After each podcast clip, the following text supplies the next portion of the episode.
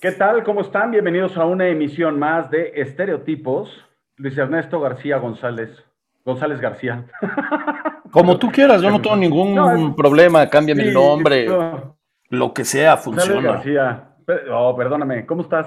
Bien, benditos de Dios, aquí iniciando una emisión más de Estereotipos.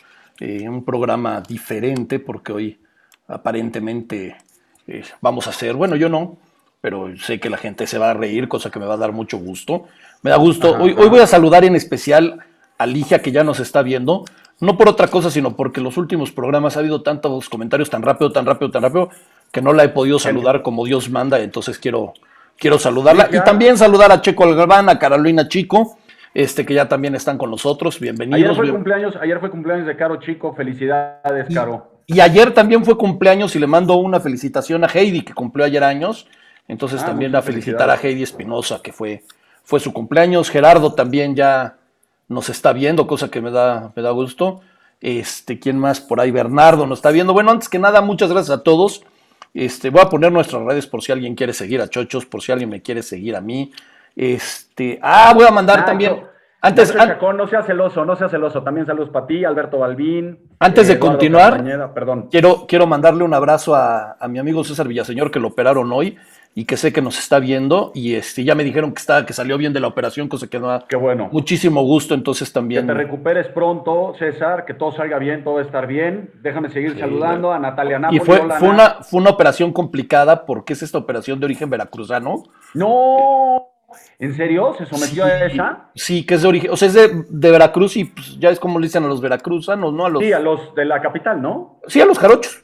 Jarochos, entonces, como es una, la operación, entonces en femenino es la jarocha, es una operación, sí, sí, así dijo un día ya, ya, ya pero salió bien, salió bien, entonces, de momento como legalmente sigue siendo César, pues un saludo a César, de verdad, con todo cariño. Que este... te mejores pronto. Bueno, que te, que te, que te recuperes, no que te mejores, porque a lo mejor ya estás mejorado. Este, nos está viendo Walda Simbrón. Hola, Walda, ¿cómo estás? ya estás mejorado. Ni que fuera el hombre biónico, güey. Es que, quise decir que te recuperes pronto. Natalia Napoli, Natalia Napoli, ustedes nos están viendo, ustedes nos están viendo de todos Walda Simbrón, ¿tendrá que ver con la serie esta que está saliendo en Disney, la de WandaVision? No, creo, ese es WandaVision. Oye, dígame. Por cierto, el día de hoy Saludcita, ¿eh? Ah, sí, yo mira, mi, taza tiene doble truco. Por un lado, estereotipos, y por atrás, quien hoy nos está dando de tomar Ricolto Café. ¿Tú también la tienes? Sí. A todos los que nos están viendo, lo hemos estado posteando en nuestras redes. Este, llame ya, no, en serio. Vean a la gente de, Ricolto, métanse a su página de Ricolto a pedir café. Está muy re bueno. Ya al rato nos van a platicar de ellos. Pero, Chochos, ¿tienes algo que platicarle a la gente? O sea, que al, al mal priso darle Gerber. Exacto, ok. Bueno, eh, en, los últimos, en las últimas semanas, en las transmisiones eh, de, estereotipos, nos han pedido que subamos este programa a los podcasts de Spotify. Entonces, nos dimos a la tarea en el equipo de estereotipos a empezar a hacer ya a partir de este programa. A ver, cuando empezamos con Félix, los habíamos hecho, pero luego se dejaron, se dejaron de subir. No me interrumpas, no me pongas nervioso, tío. Se dejaron de subir a la plataforma de Spotify. Pero a partir del programa, de este programa con Jesús Guzmán, quien nos va a estar acompañando en unos minutos más, van a poder no solamente ver, sino también escuchar en cualquier momento y en cualquier lugar en Spotify el podcast de estereotipos. Ahora bien, si se meten, hola Vladi, ¿cómo estás? Eh, estoy saludando más. Si, se meten a Vladi, ¿cómo estás? Eso no lo entendí, ¿cómo que si se meten a Vladi? Si se meten a Spotify, si se meten a Spotify, este, también nos pueden ahí seguir, pueden ahí seguir el, podcast para que cada vez que, se, que subamos uno nuevo, ustedes puedan ver la, notificación y puedan escuchar el contenido de calidad que siempre tenemos para ustedes, querido público conocedor. Sí, es, importante. De todas maneras, cuando se esté publicando, obviamente también en, nuestra página de, Facebook, va a aparecer la, el aviso de que ya estamos en, es, o sea, que ya se dio de alta el, el episodio, el capítulo de la semana. Pero bueno, ya cuando vayan haciendo ejercicio y vayan corriendo y haciendo esas cosas que hace la gente sana, este, puedan escuchar estereotipos. Si les gustó mucho el programa, pero van en el coche, pues lo pueden escuchar en Spotify. Este, si por ejemplo quieren ponerse románticos con su pareja y necesitan algo que los anime y los pongan, pueden poner este, estereotipos en Spotify. Si quieren cocinar y que la comida les quede rica, qué mejor que hacerlo mientras cocinan escuchando a estereotipos en Spotify. Si por ejemplo quieren trabajar y estar concentrados en lo que trabajan mientras aparte se entretienen, pueden hacerlo escuchando estereotipos en Spotify. O sea, en pocas palabras, por si les ha quedado a duda, estereotipos ahora en Spotify. Gilda Valadez, ¿cómo estás? Que se escapó de su clase, se escapó para vernos. ¿Cómo estás, Gilda? se fue de pinta. Y también está, eh, no puedo pronunciar tu nombre, Demianenko. ¿Sí estoy bien? No sé, porque a mí no me aparece, o sea que no. Demianenko, Demianenko Monjarraz. ¿Cómo estás? Mucho gusto, bienvenido a Estereotipos. Monjarraz era algo de los mucharrás, por ahí hay una como mezcla. No creo. Lo que sí es importante es que ahora, este, chochos, les digas por favor a la gente cuál es tu, tu, Twitter, porque para la gente que nos está escuchando en Spotify, porque ahora también vamos a estar en Spotify, ya estamos prácticamente en Spotify, no pueden ver el súper y necesitan saber cuál es el Twitter donde te pueden este, contactar. Me pueden ver en Instagram o en Twitter como arroba Loporti, la última I es I latina, bueno, la única I es I latina. No, no, la es Y. Ah, dije I latina. Es que lo dije precisamente, es Y, quise decir. ¿Qué, mm. ¿Qué está pasando hoy, caray? Bueno, ¿y el tuyo, Luis Ernesto, cuál es? El mío es arroba lectio, la última O es O. Okay, para que no haya confusiones. Una cosa importante, cuando nos sigan en Twitter o en Facebook, pues denle retweet, denle like, no sean gachos, regálenos, déjenme limosnear al seguidor, por favor. Este, pero bueno, hola Lisa. Lisa está muy enojada porque dice que antes era, ¿cómo se dice? No sé qué de contenido eh, general, ¿cómo se dice que en, Facebook te aparece como generador de contenido? No ¿Y ahora cómo aparecemos? No, no, ella, ella. Ah, ella. Ya nada más aparece Lisa. Ah, porque a lo mejor no. No, fan destacado. Ha de, haber ah, estado como fan. porque a lo mejor no, no participa en las encuestas, no participa en los comentarios de la semana. Y además es algo que nosotros no decidimos, lo decide eh, Facebook con su maravilloso y excelente algoritmo. Claro. Este. Mira, ya te dijeron buenos días, chuchos, Heidi. Es que, es que yo creo Heidi, que yo creo, a ver, una cosa. Medio dormida. Yo creo que una cosa que es importante, mi querido Chochos, es eh, hace pocos días el 14 de febrero fue cumpleaños del pollito boomer. ¿Sí? Entonces, y le cantaste las mañanitas. Entonces, yo creo que antes de pasar al tema que nos este, ocupa el día de hoy, le debes, le debes de cantar las mañanitas a Heidi. Heidi, happy birthday to you. Que lo cumplas muy feliz, que seas, que estés muy contenta y muy consentida por todas las personas. ¿Y las mañanitas? Estas son las mañanitas que cantaba el rey David. Se acabó. Muchas gracias. No queremos perder tiempo porque tenemos un gran, gran invitado que gracias a Mike Haddad, tengo que decirlo, querido amigo, hermano de la vida, eh, nos hizo favor de contactarnos con Chucho, con Chucho Guzmán. Y sin más preámbulos, vamos a presentar a Jesús Guzmán, el comediante, youtuber y multifacético imitador. Vámonos. Eh, Ahí está ya con nosotros Jesús. ¿Cómo estamos? Bien, bien, Jesús, gracias por estar con nosotros en Estereotipos. Nosotros muy contentos de tenerte en este tu humilde programa Estereotipos. Ah, aparte, estás en Nueva York, ¿va? Se ve. Sí, sí, sí, me salí tantito para que no hubiera tanto ruido. Eh, le dije a la gente que se subiera a las banquetas tantito y que estuvieran callados. Entonces, este, va a salir bien, yo creo. Lo estás haciendo muy bien, no, no se ve nadie atrás. Por la pandemia. es todo un despliegue de seguridad, eh, mi gente, seguridad personal, etcétera. Muy bien hecho. Oye, Jesús, antes que nada, como te decíamos, muchas gracias por, por estar con nosotros. Este, pues, ya le dijimos a la gente que eres este, comediante, que eres youtuber. Eh, también sabemos que das, este, tienes por ahí un curso de cómo, pues de ser stand-up, ¿no? De, hacer el stand-up. La gente cree que es fácil pararse a decir cosas en frente de un público, pero pues tiene bastante historia el, ser stand-up. Pero, ¿cómo te inicias tú en el tema de, de la comedia? Cuéntanos. Bueno, de la comedia es un... ¿Cuánto tiempo tenemos? Porque la comedia es desde que yo estaba muy chico y la verdad es que pues me gustaba mucho ver televisión, cine, mis papás me inculcaron mucho, sobre todo mi mamá, esa parte del humor, de los comediantes, del cine, del teatro, y me llamó siempre mucho la atención. Ahora, el stand-up, eh, pues entré en contacto con el stand-up desde por ahí de los 80, escuchando a Eddie Murphy, a Robin Williams, a varios, a este mm, Richard Pryor, etcétera. Y hay cosas que creo que, y eso se los digo en el curso, las traes o no las traes, ¿no? Este, naces con eso o no. Lo puedes desarrollar y puedes aprender y pues hay técnica, etcétera. Pero, pero hay cosas que las traes. Entonces, yo me acuerdo que mis hermanas me decían, cuando yo me enojaba en la casa y hacía coraje por algo y empezaba a quejarme de las cosas, era muy irónico, entonces ellas siempre se reían.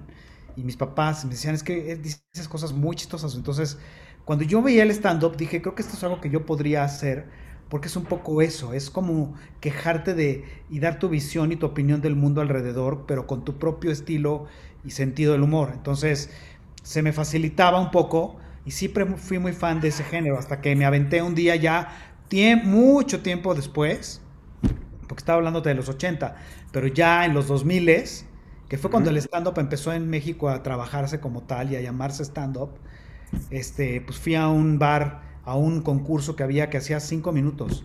Y yo era la primera vez que me paraba en un escenario a hablar y yo me acuerdo que estaban presentándome, yo estaba al lado del escenario y en lo que mencionaban mi nombre yo estaba con una cerveza recargado en la pared porque no me sostenían las piernas del nervio y del miedo que tenía. Pero era como, ya estás oyendo tu nombre y decía, ya no hay para atrás. Entonces salí y empecé a, tener risas afortunadamente. Y eso es, es como, es, es, es, muy enviciante. Es como, es como esa adrenalina que tienes cuando no te quieres subir a un juego y te están insistiendo tus cuates, súbete, súbete, súbete. Y ya que te subes y lo sufres y gritas todo y te bajas y dices, me quiero volver a subir fue exactamente lo mismo que viví con el stand-up. La primera vez que me subí al escenario y me bajé, pero hubo risas y hubo aplausos y me fue bien, sales de ahí y dices, ¿cuándo es la próxima fecha? ¿Cuándo me vuelvo a subir? O sea, ya lo quieres volver a hacer.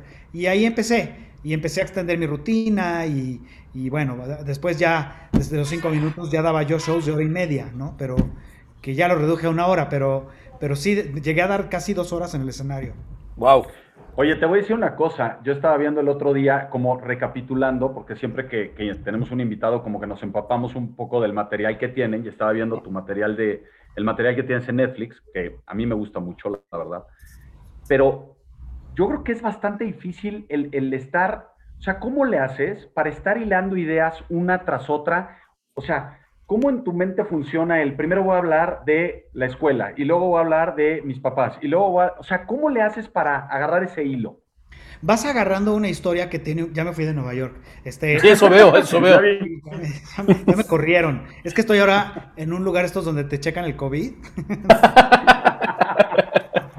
Pero este, no, vas haciendo una historia que te haga un poco de lógica, aunque ojo, eh, es un mito eso de que en el stand-up toda tu rutina tiene que ir perfectamente hilada. Si así está, está muy padre y funciona muy bien, pero no es una ley. Lo que yo he tratado de hacer es eso, es ir contando una historia. Y como este era mi... Este, este que está en Netflix es un show, es un especial que habla un poquito de mi, de mi historia, ¿no? Con mi, niñez con mis papás, los juguetes, la escuela, que yo fui al, al Cumbres con los Legionarios de Cristo, ¿no? Este, igual que tú, chochos. Lo siento, ¿y el tío también? Pero yo lo niego, públicamente yo lo niego. Déjenme hacerles una pregunta. ¿Qué padre les tocó? No, bueno, Chochos era de los más abusados, ¿eh? Y no porque sacara 10. Mira, a mí me tocó, te voy a decir, porque no sé, no me alcanzan los dedos de la mano. ¿No? ¿Sí? Ah, eh, bueno, bueno que tienes dedos todavía, pero... Eh, chochos, Chochos en realidad todos los recuerda por apodos, pero al que más cariño le tienes es al que le decía manotas. El padre Manotas. El padre Manotas, sí. sí. no, bueno. Lo que pasa es que tenía, tenía sus penitencias ese padre, eran un poco severas, pero, pero no, lo que pasa es que vas tratando de contar una historia y de hilarla. Y, y, ya, y creo que poquito a poco tu rutina te va llevando de una cosa a la otra. Y el chiste es de qué cosas quieres hablar. Y entonces las vas construyendo por temas. Y ya después nada más los vas a... Todo es una rutina. Todo es una rutina que tú escribes y te memorizas y, la haces, ¿no? No crean que nadie está improvisando en el escenario. Eso que, ese mito de que aquí te subes a improvisar no es verdad, no existe. Les voy a tirar, a lo mejor les voy a reventar su burbuja, pero en el stand-up nadie está improvisando. Improvisas de repente porque algo surgió con el público y algo pasó, y, pero la rutina es la rutina. O sea, el chiste y la gracia del stand-up es que parezca que estás improvisando. Oye, te voy a decir una cosa, que hay un dato que a mí también me gusta. Salud, salud. Este, Tú no te metes nunca con la gente. O sea, cuando, cuando, estás en una rutina, no, no tienes esa costumbre, ¿verdad? No, es una de mis reglas, y es, son estilos. Yo ahora que doy cursos, le digo a mis alumnos que la verdad yo no recomiendo meterte con el público. Depende en qué tipo de shows estés, porque, por ejemplo, si es tu show, en mi caso, que yo estuve en el Fat Crow los sábados y la gente, pues ya entró en la dinámica de, ya compró un boleto, ya se subió a su coche, ya fue a verte, ya llevó a la novia o a lo que quieras. No, no lo vas a agredir y te vas a poner a insultarlo, al contrario, en mi caso yo estoy agradecido que me vayan a ver, ¿no? Pero suceden casos de, comediantes que creen que se están luciendo y que están quedando muy bien, haciendo pedazos al cuate que pagó su cover por venirlo a ver. Yo no soy amigo de eso, respeto los estilos de cada quien, sin embargo, creo que hay formas. Yo me meto con la gente cuando ya es, ya no hay de otra, cuando es alguien que ya te quiere fregar el show, mm. entonces sí ya, ahí sí es donde tienes que fulminar, porque si no, no va a haber manera y el show no va, el show no va a funcionar. Aparte, la gente pagó y quiere ver un show de comedia y te quiere ver a ti, no el cuate que está haciendo el chistoso desde la mesa, ¿no? Pero, pero yo, yo he tenido, me acuerdo una vez viendo un show precisamente de Polo Polo, que había cuatro cuates en una mesa, este, que parece que pagaron como para demostrar que ellos pueden ser más chistosos que Polo Polo, ¿no? O sea, y sí hubo un momento en que incluso Polo Polo lo digo, digamos, al resto de los que estábamos en el, en ese entonces era en el Cuevón, como de, perdón, pero se la buscaron y sí los hizo pedazos, pero pues también es que pues, ahora sí que le buscaron las cosquillas a King Kong, ¿no? Lo que pasa es que tienes que estar, con, digo, Polo Polo fue, era una época y ese cuate hizo, pues marcó una época, ¿no? Y, y mucha gente eso iba a ver y les gustaba mucho, entonces, pero eso de que el cuate con el que se está metiendo el comediante está muerto de risa y jajaja, es pura pantalla, el cuate lo está sufriendo horrible y ya se quiere ir de ahí. Nadie, a nadie le gusta que el comediante se lo agarre de, de puerquito, lo que pasa es que sí hay momentos donde tienes que intervenir porque no hay otra y el show se acaba. Yo lo que hago es que también tenemos que estar conscientes de que la gente está tomando y están disfrutando muchas veces tu show. Lo que pasa es que están comentando el chiste y mira, ya viste como lo que dice que tu mamá, que, o sea, entonces, o jajaja, ¿qué te, acuerdas? que Y hay gente que con eso ya va y se fulmina al cuate del público y el cuate ni siquiera estaba, estaba, e, esa era su forma de disfrutar el show. Pero hay cuates que lo que dices, es como el comediante frustrado que nunca me ha atrevido a subirme a un escenario pero entonces desde acá, desde la trinchera de mi mesa con mis cuates, quiero demostrar que soy más chistoso que el comediante que está ahí arriba. Esos son contra los que te vas con todo, ¿no? Ahí sí. Oye, Jesús, tú ahorita, por ejemplo, mencionabas que, que, dentro de tus eh, referentes, cuando empiezas, empiezas con un Eddie Murphy, un Robbie Williams, un, Richard Pryor, que creo que Richard Pryor es el referente de la comedia stand-up en la, en la historia. Eh, y empieza a evolucionar, yo creo que en Estados Unidos ha sido el modelo de comedia que más ha perdurado, con grandes exponentes, podemos mencionar a un Seinfeld entre ellos. Pero México antes era más el cuentachistes y el sketch de, de bar, ¿no? ¿Qué es lo que hace que surja el stand-up en México? Yo creo que una necesidad muy fuerte de precisamente de eso. En México nos estancamos en la comedia durante muchos años.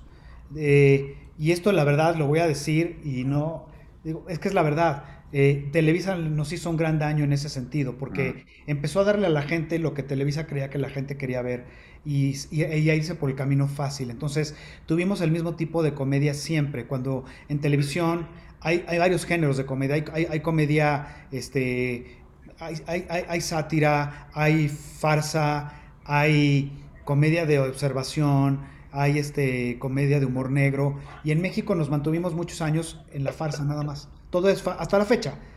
Tú ves la televisión, la, la, comedia que se hace aquí en México, la mayoría es farsa. Todo está exagerado, sobreactuado, este, y entonces esa necesidad se empezó a llevar a cabo en los bares, en la ciudad, y empezó a hacerse como, a ver, vamos a defenderlo y vamos a hacerlo como realmente lo hacen allá. Porque sí, en México era el cuentachistes, que es otro estilo y es muy bueno y lo respeto también. Por lo Polo hacía una combinación de los dos. Polo Polo te contaba un chiste, pero le metía stand-up y entonces te lo alargaba y te lo alargaba y te lo alargaba. Y ya cuando llegas al final ya valía gorro, ya te habías reído toda, todo el trayecto, ¿no? Pero, pero eso es lo que hacía. Y sí, creo que surge de esa necesidad de tener algo distinto, de hacer otro, otra comedia y también de un grupo de gente que quería decir las cosas de otra manera. Y, ¿no? y, sí, se fue acabando esa otra comedia que duró muchos años, ¿no? Y luego muchos comediantes que hacían ese humor de contar chistes, según esto empezaron a hacer stand-up y entonces seguían contando el chiste de Pepito, pero nada más que lo, lo, aplicaban a primera persona, ¿no? Y entonces en lugar del borrachito que entraba al bar era mi compadre y, entonces ya parecía que te estaban contando una anécdota, pero no, era el mismo chiste. Entonces sí tiene, sí tiene su chiste sentarte tú y escribir tu rutina de, de stand-up, ¿no? Claro. Oye, una pregunta. De todo lo que haces, o sea, porque tú haces diferentes cosas, o sea, haces comedia, haces stand-up, que a lo mejor tú, la gente puede pensar que es lo mismo, yo considero que no. Eh, y, por ejemplo, imitar voces, imitaciones o así. ¿Qué es lo que más te gusta hacer de todo? O sea, porque tiene que haber algo que más te guste, ¿no? Sí, eh, hijo, es que un poco de las dos cosas. Disfruto mucho las imitaciones, porque eso es algo que se, se, me dio desde niño, que viendo la televisión me fijaba mucho, me llamaban mucho la atención las voces de los personajes, de las caricaturas, de las series. O sea, si ustedes se acuerdan, pues si tú veías aquí Don Gato o los Monster y los veías en inglés después, uh -huh. no tenían nada que ver con cómo se hacía en México. Entonces, Alf. Sí, exacto. Sí, y pues Don Gato, o sea, tú ves Don Gato en inglés. Nada que ver. Nada, nada que ver. Todo chiste, ¿no? O los Picapiedra, o este. Y, y, y, a mí me llamaba mucho la atención y se me desarrolló mucho el oído para hacer esto. Entonces, yo nunca me puse como a fijarme cómo hablaba alguien para imitarlo. Siempre ha sido como de memoria. O sea, de repente te digo, oye, este, pues qué tal Héctor Suárez, ¿no? Que, que, el otro día salió. Y cuando empiezo a darme cuenta, ya estoy hablando como él, pero no es intencional. Es, yo creo que es una enfermedad que no han descubierto. Te lo juro. Oiga, estoy, estoy aquí escribiendo y de repente allá afuera grita el güey de ¡El gas! Yo solito así de inconscientemente empiezo ¡El gas! O sea, es, entonces es una bronca porque la gente cree que la estoy imitando y es algo que no puedo, no puedo evitar. Es, es como, como camaleónico. Entonces, te empiezo a decir que Héctor Suárez ayer se, eh, se, regañó al reportero y entonces no sé en qué momento pasa él. Y entonces agarró y le dijo, oye, qué, qué, qué falta de respeto, ¿no? Porque además ustedes deberían de, de empezar a, a, a, respetar a los artistas. Porque la verdad no, no se vale, da coraje. O sea, de verdad. De verdad. Yo cuando me doy cuenta digo, ¿qué, espérame, ¿qué, qué onda? ¿no? Entonces la gente, siempre me doy cuenta ya nada más cuando empiezo a ver la cara de la gente que me está escuchando. Entonces cuando yo digo, Jesús, gobiernate, rayitas más abajo y ya. Oye, Jesús, ¿te has, te has este, encontrado con alguna de las personas que imitas?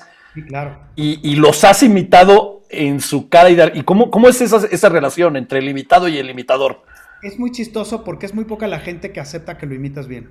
Generalmente a la gente le encantan todas las demás imitaciones, pero cuando haces la de ellos, es como, mmm, ah, no te salí muy bien. siempre, ¿no? Pero la peor fue esa, fue con Héctor Suárez, porque yo apenas lo acababa de conocer y yo siempre fui gran admirador de Héctor Suárez, especialmente cuando hizo el, aquel que nos pasa en los 80, claro, la primera buenazo. versión de que nos pasa. El bueno. Genio, ¿no? Genio. Este, y entonces empecé a trabajar con su hijo, con Héctor Suárez Gómez, y acababa de conocer al señor y en una comida en su casa, Gómez de la nada así de, imítalo, es que no sabes cómo te imita. Mira, ¿ves? Ya estoy hablando con uno. Este, imítalo, no sabes cómo te ve. Y, y, hasta Héctor Suárez decía como, no, no, no, no, está bien, no. Y yo también, no, no, no, no. Y el otro insistía, insistía, insistía, hasta que ya. Y aparte no era nada más Héctor Suárez, estaba Héctor Bonilla, y no me acuerdo qué otro actor estaba ahí. Entonces yo era así de. Puta. Seguro todos dijeron, este es Quinkle estúpido y respetuoso, ¿no? Y pues nada, así les dijo, cierren los ojos y miren, escuchen. Y ya, hacerlo. Y de esas veces, nunca he estado en un silencio tan grande como cuando acaba la mañanera, ¿no? O sea, de, de veras, como, sí fue así como, ¿qué, qué, ¿qué pasó aquí? Horrible. Y generalmente eso pasa, como que el que te escucha cuando lo imitas dice que no le saliste. Oye, y, mira, ahorita acabas de decir algo que era la siguiente pregunta que te tenía que hacer. Obviamente lo decías, ¿no? Te subiste por primera vez a un escenario, la gente se empezó a reír, esa retroalimentación te empieza, te empieza a llenar y es lo que te motiva. Pero me imagino que alguna vez en todo el tiempo que has estado, hubo un día que no conectaste con el público, que el chiste no funcionó, que la, ¿Cómo se vive esa, ese momento en el de que ahora sí que el cri, cri, cri, cri? Sí, te, pues te sigues, o sea, es horrible porque aparte en el stand-up no todas las noches son iguales, porque no todos los públicos sí. son iguales y todo, todo, todo ahí en, en, ese momento todo tiene que ver, tu vibra, la de ellos, la del lugar, o sea, tienen que ver muchas cosas. Entonces, si una noche te aventaste un chiste que fue de carcajada y aplauso, de repente la noche siguiente lo dices igual y es como...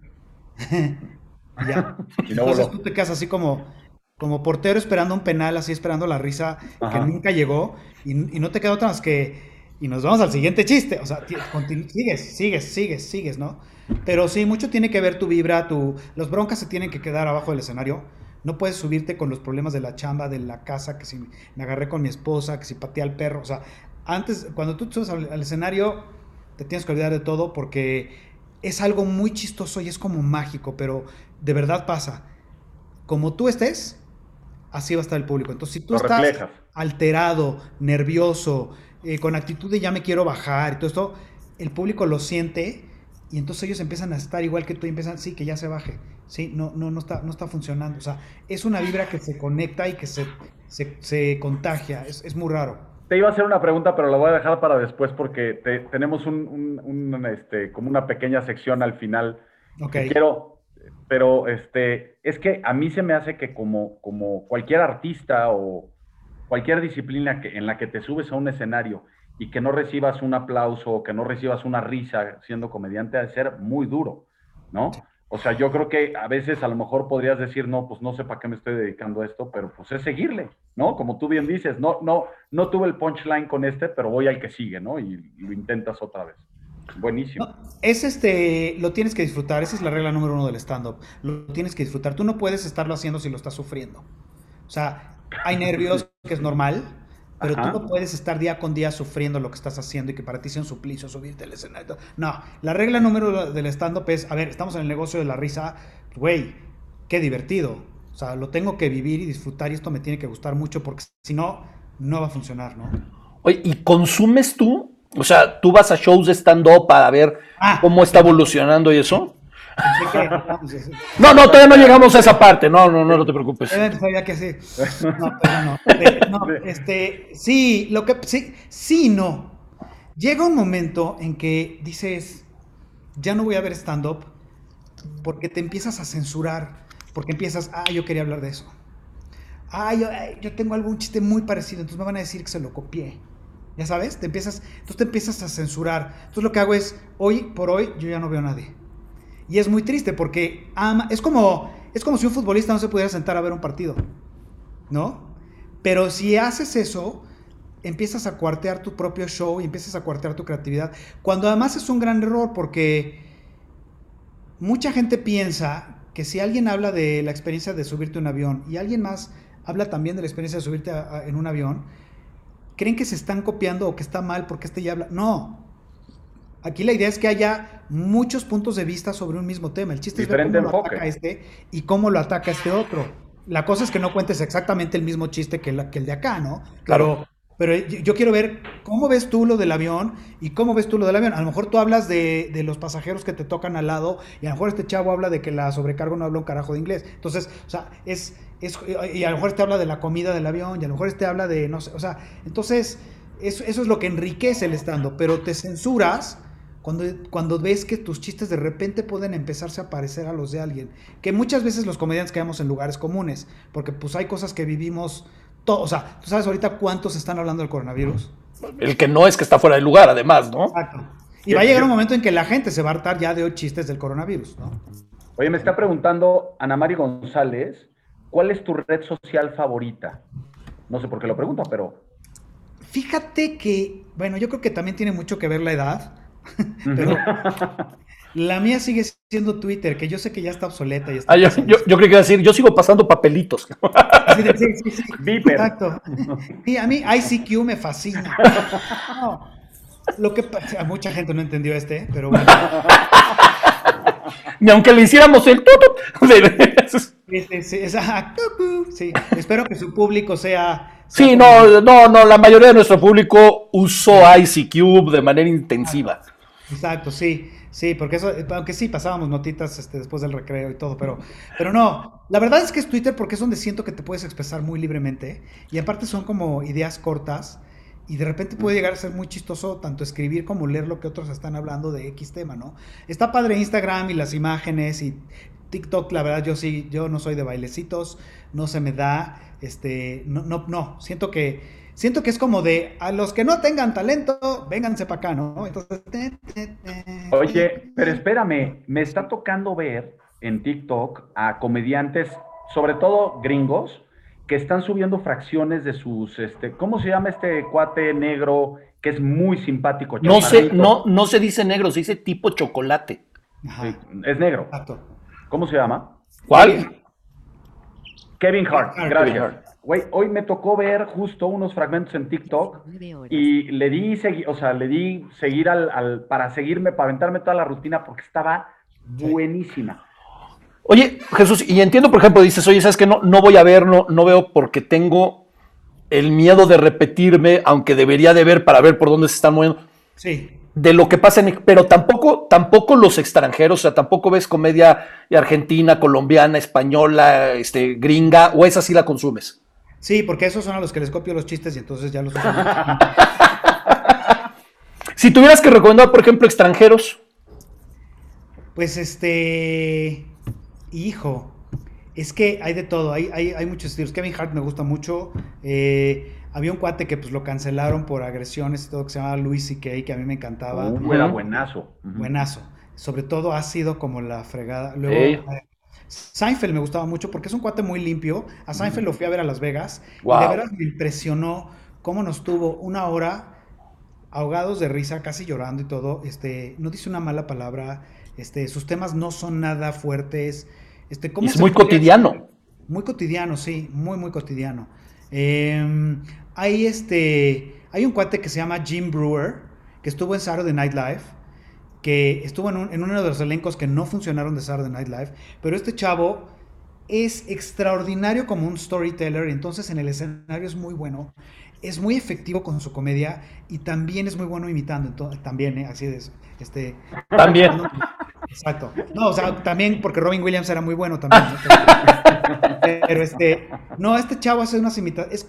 Y la verdad es que somos de un estilo muy similar, porque habla de cosas muy vivenciales y el estilo cómo hace de sacar las cosas de contexto para hacer una imitación y poner al personaje en un contexto en donde no pertenece, lo hace maravillosamente bien. Oye, nos está preguntando por aquí un super centennial que tenemos que no sabe ni siquiera, bueno, tuvo dudas de cómo escribir ICQ para que te des una idea, pero pregunta que si conoces a Daniel Sloss, que es un escocés. Sí. incluso tiene un par de, par de este, ¿cómo se llama? especiales en Netflix. Yo ya lo vi a mí, me volvió loco porque es negro, negro, o sea, su humor es negro, negro, negro, negro, negro, negro. Es ácido, a la yugular, y muchos de los escoceses y los ingleses, a mí me gusta mucho ese tipo de comedia. Bueno, Ricky Gervais me encanta también por eso. Este, el, especial que tiene ahorita en, Netflix, el de Humanity, de Ricky Gervais, es una joya. Joya. Y sí, es, es ácido. Este cuate, yo el Daniel Sloth lo, lo conocí precisamente por este cuate, por Pollito, y me encantó porque a mí me gusta mucho el humor negro, ¿no? O sea, y también el que hacen a veces los negros, pero el, humor negro, negro, así de ese que, que, hay gente que no sabe si reírse porque dice, oye, pero es que me estoy riendo del niño que tiene síndrome de Down, que se cayó, pues se rompió tres huesos y que ahora lo están pateando y ¿por qué me estoy riendo? Y es de puta, porque está muy cagado, ¿no? O sea... Sí, sí, sí, ese era el problema con Luis C.K., ¿no? Cuando se avienta la rutina de, de tener sexo con menores y entonces decía que, bueno, pero ¿qué pasa si llegas y te encuentras un niño muerto? Y, este, y entonces a lo mejor sí tendría. Entonces todo el mundo empieza, uh, ¿pero qué? Pero está muerto. O sea, no es como que lo maté para cogerme. solito como que empieza a escalar el nivel de, de, negrura y de oscuridad del humor, pero es muy bueno y sabe hacerlo y sabe entrar y salir muy bien en el chiste, ¿no? Y mira, ya, ahora lo que dices ese del humor negro, yo creo que es el humor más difícil porque la gente, aparte ahorita se ofenden de cualquier cosa, ¿no? O sea, todos se ofenden de todo. Pero este cuate, por ejemplo, Daniel Los, me llama la atención cómo empieza a hablar de su hermana que tenía una discapacidad y cómo cuenta todo lo que se murió. Y cuando la gente empieza a poner cara de... Y dice, era mi hermana. O sea, me estoy viendo yo, ¿por qué no te vas a reír tú que ni la conocías, no? Sí, este, es, esto, esto, esta era de lo políticamente correcto nos ha afectado muchísimo a la comedia, porque la gente se está haciendo harakiri sola. Porque por un lado quieren señalar y llamar la atención, porque ah, yo ubiqué el error en fulano, yo señalé, yo acuso, y ellos mismos están coartando la comedia que reciben. Porque entonces, ah, ok, órale, ¿quieres a partir de hoy un humor de Capulina? Órale, ¿no? Digo, no sé si nos esté viendo familiares de Capulina, pero este, eh, no lo sé, puede ser. Pero la verdad es que es eso. Entonces, por un lado, si no eres muy ácido y muy irreverente y muy este, subversivo como comediante, te critican. Pero entonces, si eres muy respetuoso y te vas por la línea de lo seguro y no sé qué, ay, qué ñoño. Entonces, ¿qué quieren? ¿No? Entonces la gente sola no sabe qué es lo que quiere. Entonces ese es el gran problema. Pero creo que lo mejor que puedes hacer en ese sentido, cuando quieres como comediante hablar de cosas oscuras, siempre ponte tú como el blanco del humor. es a ti. Y conozco gente que, por ejemplo, hay una comediante que desafortunadamente murió el año pasado, pero esta es una chavita que se quedó ciega a los 20 años por una enfermedad que tuvo. Y se reía de eso. el cerebro y no sé qué tanta bronca hubo, depresión y todo, y quedó ciega. Entonces ella se metió a estudiar estando precisamente para usarlo como catarsis, para salir adelante. Porque yo siempre he sido de la opinión que cuando tú te ríes de un problema es que ya lo superaste. Cuando tú aprendes, dicen que este, tragedia más tiempo igual a humor, ¿no? Entonces, cuando tú ya te ríes de algo, es porque ya, ya, ya estás más allá. Entonces ella, no saben, o sea, era su, rutina a mí me encantaba porque era una chavita que desde que entraba al escenario la venían guiando, sabías que era ciega. Entonces la gente no se quería reír, como dices, porque sentían que era mala onda y ahí les decías, no, espérate, ríete, güey, porque para eso, si no, si no te ríes se va a traumar peor, o sea, está aquí como comediante. y aparte no, no, no veía quién se reía de ella. Es eso, exacto, no, y aparte no veía lo que decía. Entonces, sí. este... No, pero... Se van a ir al infierno, se van a ir al infierno. No, la verdad, sí, yo sé. Pero, pero este, eh, yo creo que eh, el humor es, tiene un poder curativo muy grande. ¿eh? por eso dicen que es la mejor medicina. Y sí, o sea, en estos tiempos creo nada más, cerrando con lo que me decías, creo que es un gran error lo que estamos haciendo, porque estamos censurando y cancelando todo, cuando no sabemos ni tenemos idea, y más lo que estamos viviendo ahorita, la necesidad que tenemos de reírnos. ¿No? 100%. Excepto a los que tienen COVID que les cuesta mucho, ¿no? Porque están... ¡ah! no podemos hablar aire, ¿no? Así de. Claro, sí. ese público no me interesa porque no oyes cuando se ríen, porque es como. y es un público muy efímero. Exacto, sí, sí, sí. O sea, es público volátil, ¿no? Que, sí. Hoy están, mañana quién sabe. No, no, no hay continuidad. Totalmente. Síganse dando, cuerda, está perfecto. Jesús, ¿cómo, ¿cómo empiezas a preparar una rutina? O sea, cuéntanos desde el principio, como de cero. La verdad es que eh, no es como que yo me siento y digo, ¿de qué voy a hablar? Generalmente eh, yo, yo voy anotando todo lo que en el día a día me parece chistoso. Algo que pensé, que dije o que alguien más hizo o dijo. Si es, si es de alguien más, les digo, oye, esto me parece chistoso y me gustaría usarlo en mi rutina, ¿me das permiso? Entonces, pero generalmente estamos pensando y diciendo cosas que si no las anotas, se te van. Y más a esta edad de nosotros, ¿no? de repente ya en la noche dices, según tú juras que te ibas a acordar del chiste y estás dos horas haciendo... ¿Qué, iba a hacer? ¿Qué iba a hacer? Sí, no, no. Entonces, este, generalmente yo trato de que mi rutina sea lo más legítimo y hablo de cosas que quiero hablar, de cosas que me llaman la atención. Que generalmente todo empieza con enojo, ¿eh? Todo es, casi todo lo que hablo en mi rutina es porque en, un principio me, me sacó el tapón, o sea, desde la vieja que, bueno, la señora, perdón, que está, la señora vieja. La señora adulto mayor. Sí, la señora que estás en el banco y hay 20 tipos en fila y tiene que preguntar que si están formados, ¿no? Entonces, no, señora, se nos perdió la boda, ¿no?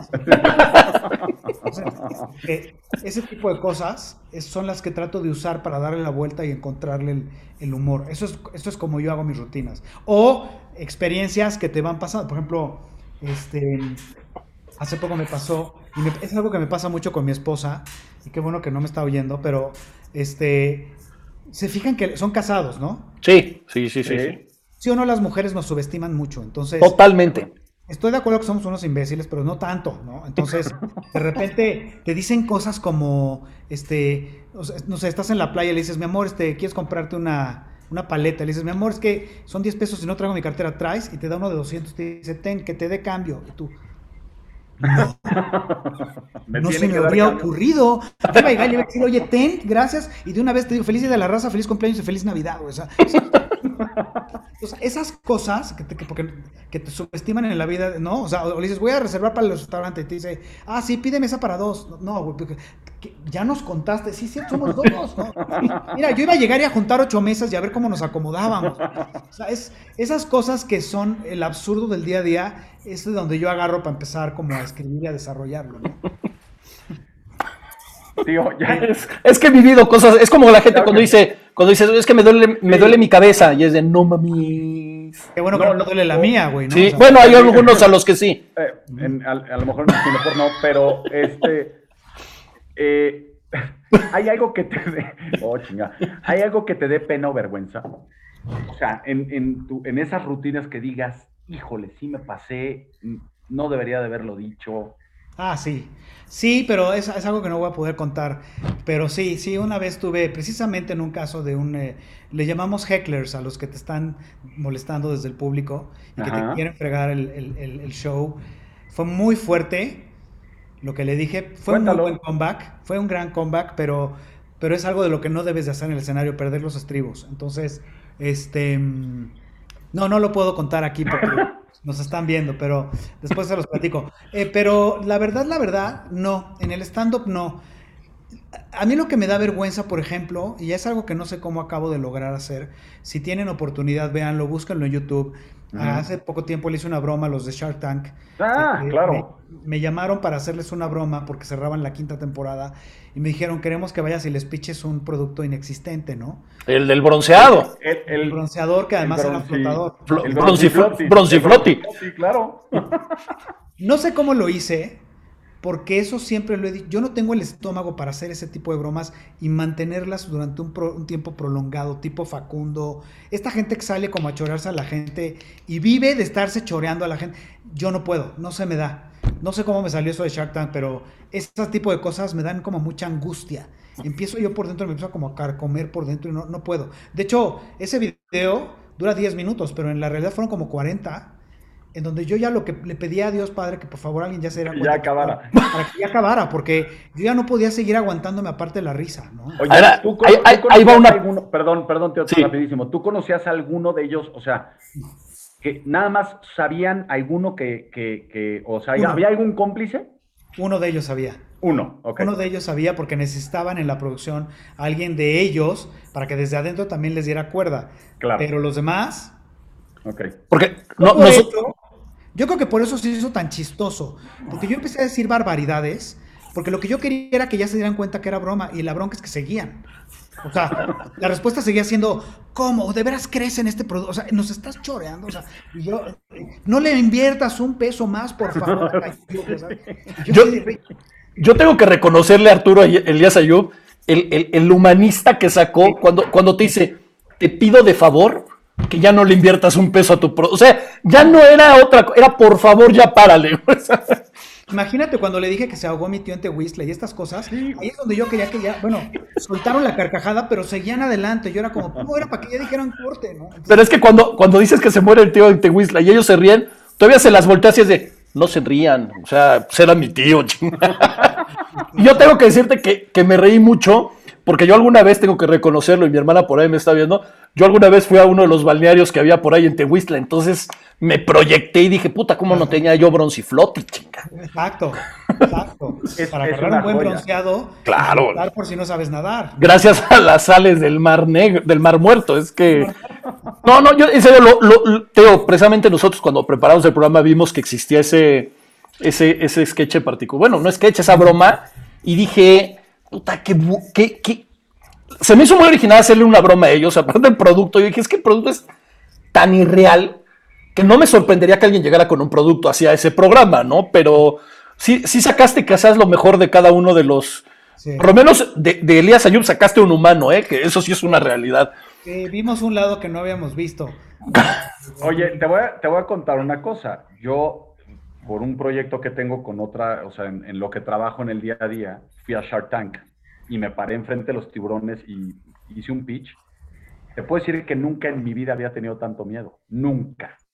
O sea, cuando se abren las puertas, venía, no podía ni, o sea, estaba yo así con, entonces me imagino, y yo lo que estaba presentando pues era algo serio, y, ahora me imagino tú con todo eso, es que yo no sé cómo aguantaste tanto Es más pánico, es más pánico, porque tú sabes que llevas una estupidez de producto, sí. sabes que es pitorreo total, pero además tienes el peso encima de toda la producción que están contigo en la broma y que saben que esto tiene que salir bien y funcionar y durar cierto tiempo y no la puedes cagar. O sea, yo no me puedo reír al, al, minuto dos. No, no es cierto, nada, ¿cómo crees? o sea, bueno, porque no, se cae todo y el trabajo de varios, porque ya viste que hicimos el bronciflot y, y este, me hicieron unos gráficos y llevaba yo al demostrador, este, que también eso fue parte del chiste de estarme yo equivocando con del nombre del, del demostrador. Entonces, es, traes un peso encima muy fuerte. Y por otro lado, pues sí lo planeaste, pero no lo planeaste tanto, porque tú no sabes qué te van a preguntar. Entonces, cuando me empezaron a preguntar cosas de negocios, que yo estudié comunicación para, para evitar las matemáticas, yo no sabía qué hacer. Entonces, sí, yo sudé, creo que bajé dos kilos en esa grabación. oye, oye, Jesús, este.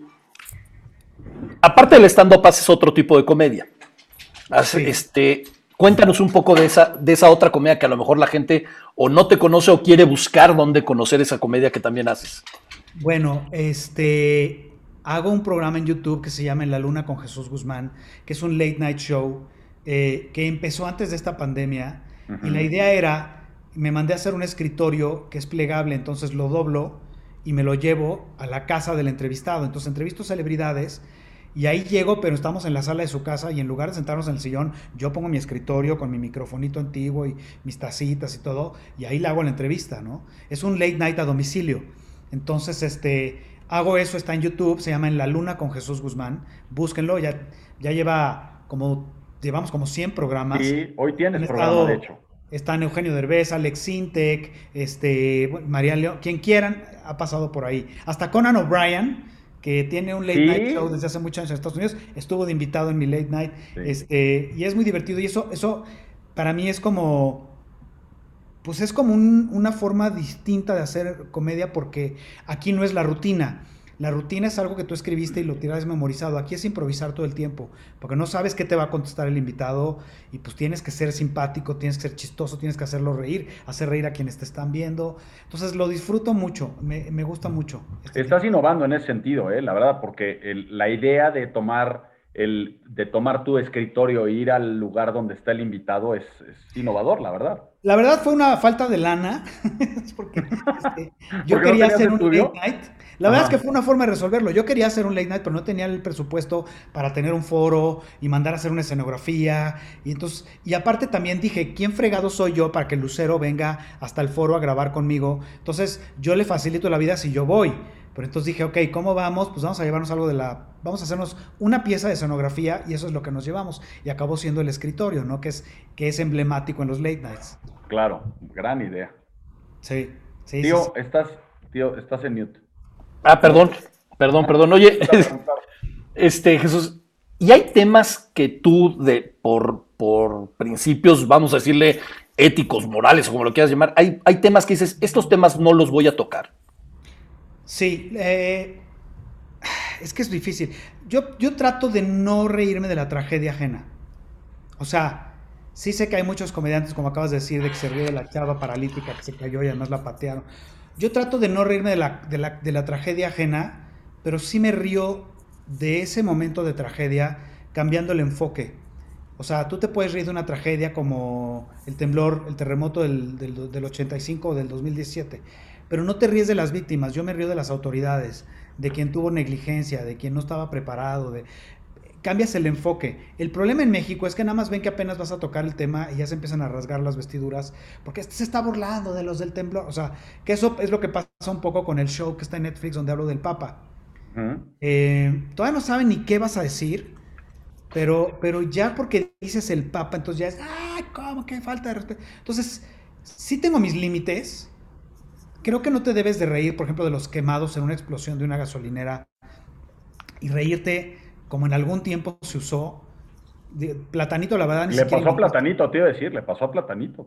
Le pasó a Platanito, pero eso fue hipocresía y doble moral del, de la gente. Totalmente de acuerdo. Ese chiste ni lo inventó Platanito, ese chiste existe desde San Juanico en el 85. La gente, es más, había otros. Era, ¿qué le pasó a tu mamá? Calcinada, ¿no? Y este. y, luego era ese, el de este, que, los, estas, unas familias que se habían quemado no sé qué, que habían abierto un Kentucky Fried Children. Esos chistes se contaban en todas las reuniones, en todas las fiestas, todo el mundo se moría de risa. Y de hecho, la gente en ese show, cuando Platanito lo dijo, la gente se rió. Lo que pasa es que el güey hipócrita que lo grabó con el celular y lo subió a redes, ahí fue donde empezó el ataque, ¿no? Pero toda esa gente se rió cuando lo escuchó, ¿no? Entonces, es lo que te digo, es este es un momento muy difícil para el humor y para la comedia porque ¿qué pasó? Oye, te voy a hacer una pregunta porque ahorita que estás contando eso voy a, contar una anécdota porque una vez se me ocurrió hacer un chiste de por qué estaban enojados la gente de San Juanico con los de la Roma y pues porque estuvo más padre su movida que su este que su reventón, ¿no? Este, que el chiste en sí entiendo que no es, no es de lo más chistoso, pero la persona a la que se lo conté, curiosamente, se le había muerto parte de la familia en el temblor y no, no le hizo mucha gracia, de verdad. Y yo no lo sabía, obviamente, ¿no? no o sea, estoy loco, pero no estoy pendejo. este, ¿Nunca te ha pasado que de repente tú dices, ok, me voy por, por ejemplo, de la autoridad, algo así, y de repente, si quererla de refilón, sí le diste, pero de lleno a alguien, y es de, ay, en la torre, ya le, ya le tocó? Sí, eh, me invitaron a una boda en el Four Seasons, que fue la primera vez que hice stand-up en una boda que dije, qué chistoso, o sea, nunca me hubiera imaginado que en una boda hicieran stand-up, ¿no? Y este. Y de repente veía a un señor que estaba al lado de la novia canoso de pelo largo y la abrazaba y todo. Y se empezó a meter conmigo que dije, ay, el típico güey colmilludón que dice, esta es mi fiesta yo la pagué, yo le estoy pagando al comediante, entonces tengo derecho de chingarlo. Y este, y le empecé a decir, oye, güey, pero no sé qué, pero tú eres el papá de la novia, no es que, era el novio, güey. era el novio, pero le llevaba como 30 años a la novia. yo ya lo traía bajada con que usted es el papá, ya siéntese. Oiga, lo está viendo su familia. Era el novio. O sea, ese tipo de cosas pasan. Y eso pasa cuando te metes con el público, porque no sabes con quién te estás metiendo, ¿no? Entonces, eh, hubo un show en el que me la pasé hablando de los orientales y de cómo siempre en todos los viajes siempre te estorba un chino, ¿no? Este, vayas a donde vayas siempre hay un chino. Entonces digo, por eso son tantos, porque le tienen que estorbar a medio mundo, ¿no? Entonces, estoy hablando de los chinos y, los chinos y luego hay una parte de, se las voy a decir, pero, que lo voy a decir, pero eh, que es algo que me llama realmente la atención, que en, en, el idioma japonés, japonés no existe el acento gay. Y es de verdad. ¿Por qué no? no existe el acento gay. Yo tenía, cuando era soltero, vivía en un edificio y mi vecino era japonés y era gay y hablaba perfectamente español. Entonces te lo encontrabas en el pasillo y te decía, Jesús, mañana es mi cumpleaños, ¿eh? puedes venir y traerle a quien quieras, tráete algo de chupar. Y pasaba su primo y luego me decía, espérame tantito, Jesús. ¿En qué momento este güey se volvió samurái, güey? no, hay manera, no existe. Entonces, estaba yo con estos chistes y de repente termina el show, me prenden las luces del público y toda la primera fila venían de, de, este, de Sony o de no sé qué empresa de oh. japonés, así de yo, así de nada, pero ya sabes, todos aplaudiendo así de, uy, ¿qué te pasa? ya, no estuvo tan mal. Oye, te está, te está, te manda saludos Mike Haddad, que ahorita lo estábamos platicando, que gracias a él hicimos el contacto y pone, hola, los quiero. Mike, no seas, por favor. No, igual, nosotros te queremos también.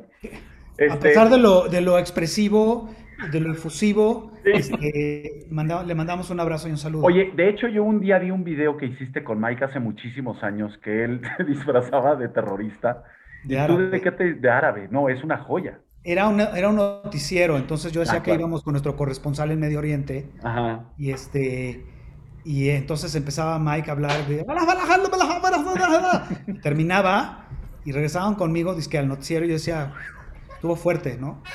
Nadie traducía, nadie traducía nada. Entonces, lo hicimos como tres veces y se soltaba él, aparte diciendo grosería y media en libanés, ya sabes, ¿no? Este, y nadie, nadie entendía y nadie se daba cuenta. Y yo regresaba otra vez, estaban conmigo y decía, bueno, pues ya lo escucharon. Están fuertes. ¿no? O sea, era una estupidez.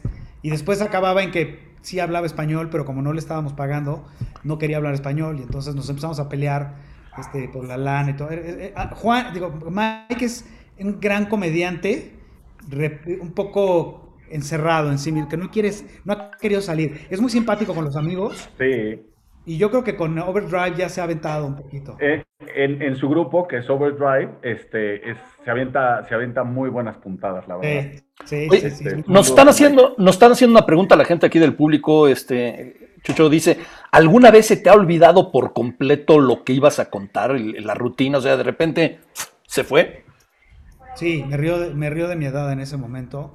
Este, sí me ha pasado, pero no, no que se te olvide toda la rutina, pero se te olvide lo que sigue.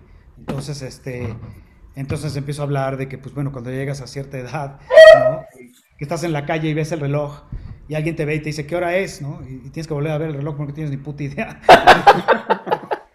empiezo a reírme de esas cosas y entonces digo, pues es, es, la edad, ¿no? O sea, ¿no? que vas al cuarto de al lado por algo y regresas sin aquello por lo que fuiste, ¿no?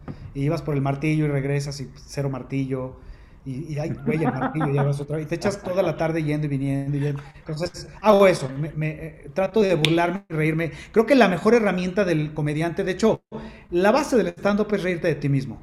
Claro. Tú eres el centro, el, el tema central de tu stand-up, entonces... Gabriel Iglesias, ese es el mejor ejemplo, ¿no?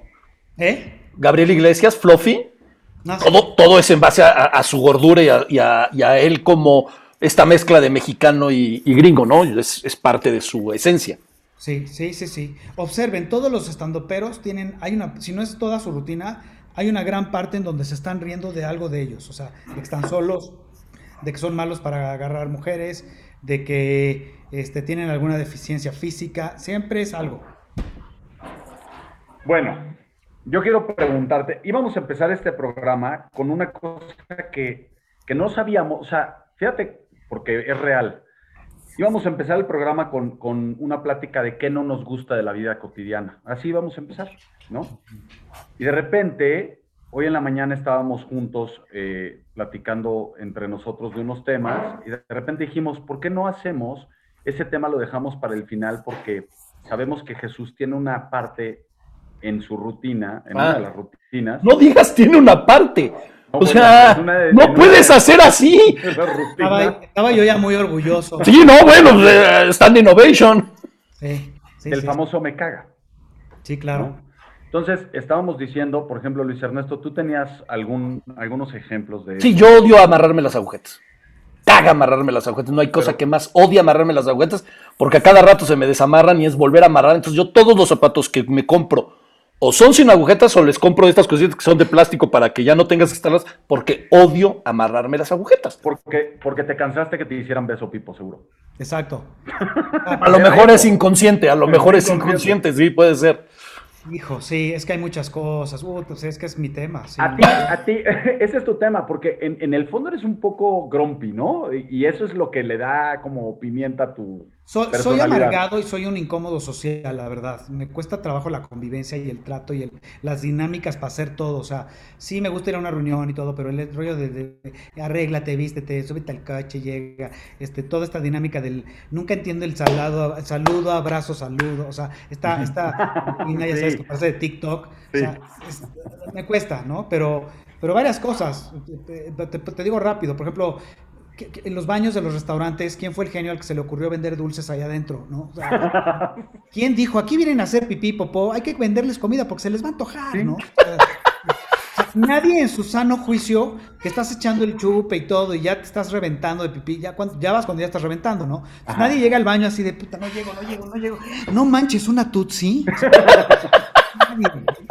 Me caga que vendan comida en los baños, no entiendo. Como también me caga el güey que tiene, el güey que... ¿Por qué tiene que haber un güey que te asiste en el baño? ¿No? O sea, todos podemos ir al baño. Que te, entregue el papel así. todo, exacto, todos vamos solitos al baño en nuestra casa, no, necesitamos ayuda. O sea, si ya llegaste al baño y ya, pon tú que estabas hasta atrás, pero ya te las arreglaste para llegar, bajar el zipper, sacar aquello, hacer, sacudir, guardar, cerrar. Ya llegaste al lavabo, ya te enjuagaste, ah, pues secarte es un pedo. necesitas que alguien te pase el papel y que dices, güey, yo por eso digo, güey, ¿quieres propina? Ayúdame con todo el proceso, bájame el zipper y sácala, ¿no? O sea, porque es como, Gánatela, gánatela, claro, sí, gánate la propina. Chochos, a ti, algo que, por ejemplo, algo justamente que me choca mucho de, de, los estandoperos es que no logren eh, cerrar bien un chiste y, o, o, o, logren un cierre mediocre de un chiste, un punchline bastante flojo y pidan aplausos. Ah, sí que pidan aplausos. Bueno, pues. o haga como que se está riendo de su propio chiste. Sí, también. O sea, a veces pasa. A veces pasa cuando lo estás disfrutando, porque te digo, lo tienes que disfrutar en el escenario. claro que obviamente ya conoces tu rutina y la has hecho varias veces. Hay veces que entre la energía del público y tú se contagia y está tan padre que hay cosas que te vuelven a dar risa. Sí, eso está padre. Pero me choca cuando le hacen como al. Ay, qué bárbaro, qué cagado soy. sí, no, no, ay, sí, no, no, no puedo. o, Memo Ríos era, era especialista en eso, ¿no? Ah, bueno. Memo Ríos era aplausos, aplausos, era de güey, en serio, ¿te consideras tan mal lo que tienes que estárselo recordando a la gente constantemente? Sí, sí, sí. Sí, por eso yo decía, oye, el aplauso es de quien lo trabaja, ¿no? O sea, claro. Gánatelo. Claro. Sí, totalmente. Pero a ver, rápido. a ver, otra. Este, este, está, esto está, lo vieron seguramente en el show de Netflix, pero es real. No les caga que se van a subir a un elevador y aprietan el botón y se prende el foquito, ¿no? Y llega otro güey que se va a subir y ve que ya está prendiendo el foquito y a huevo lo tiene que volver a trepar. Te queda bien así con cara como es que lo apretaste mal, güey, pero ya lo apreté. Sí. ¿no? O sea, si tiene Lo voy a prisa- volver a apretar. si tiene prisa, lo empieza a apretar muchas veces, como si fuera un acelerador. Quisiera que el acelerador viniera en chingue y todos adentro vinieran. ¡Ay, no aprieten! ¡Aprieten el botón! No aprieten. Sí, sí, no. Es, es que sí, es, es que aparte, Chochos y yo en algunas cosas también somos bastante grumpis, entonces hay muchas cosas que a la gente, por ejemplo, yo no tolero, no, no aguanto, me, me- de, de verdad me cagan las bodas, por ejemplo. Y me caga por todo lo que decías, ¿no? O sea, toda la parafernalia, arréglate, vístete, que no sé qué y que no sé cuánto, y no sé qué. Entonces sí, también en relación a esos temas me siento Yo, bastante... ejemplo, ¿Sabes que estoy feliz? Te, te les voy a decir una cosa. Yo soy como Andrés Manuel y a mí la pandemia me vino también como anillo al dedo. Porque, ¿sabes qué? Yo soy feliz de que a los meseros les pongan tapabocas, güey, porque se la pasaban escupiéndote en la comida, ¿no? O sea, se la pasaban hablando siempre arriba de tu plato y todo con P para que para echar todavía más, ¿no? O sea, la pizza de pepperonis para usted o para usted. ¿Quiere, quiere peperonchino? ¿Quiere peperon- es para- A ver, Pepe, Pepe, tráete el peperonchino. No quiero nada, güey. ¿no? O sea, no, no, no. Oye, una pregunta que me acaba de venir a la cabeza. Y yo desgraciadamente A para a la mente, para bien o para mal, tengo una risa a veces demasiado escandalosa. Sí. Como comediante, cuando hay un cuate que de repente dices, puta, o sea, este güey sí se está riendo, o sea, ya, ya encontré el, te ayuda, no te ayuda, te distrae, no te distrae gente como yo. Depende, las dos. Hay veces que ayuda y esa risa jala la risa de los demás, pero hay veces que si ya es demasiado, te empieza a distraer a la gente, ¿no? Porque ya la gente ya no te está poniendo atención, está esperando a ver en qué momento se va a empezar a reír el güey de ahí. ¿Cómo se llamaba este personaje de Eddie Murphy que se reía así que era escandaloso? No sé si italiano. Eddie Bueno, Murphy, no. su risa es muy característica. No, pero hay, un personaje que tenía que era un... que, que No era... me acuerdo. Creo que era el otro, creo que era, bueno, según yo, era en la película que hicieron de Coming to America y era el, el personaje que el de Arsenio Hall, Claro. Ajá, que era el, el, el- Claro. el ayudante. ¿no? De- ¡Ah! Sí, Que, creo que por cierto, la secuela la van a estrenar como que en tres días, una cosa así en Ah, Amazon Prime. O eran los tres peluqueros, que eran Esos, que era uno Ah, gordo, uno pelón. Sí, Esos. sí, sí, buenísimo. Sí, sí, sí, sí, buenísimo. Eran buenísimos.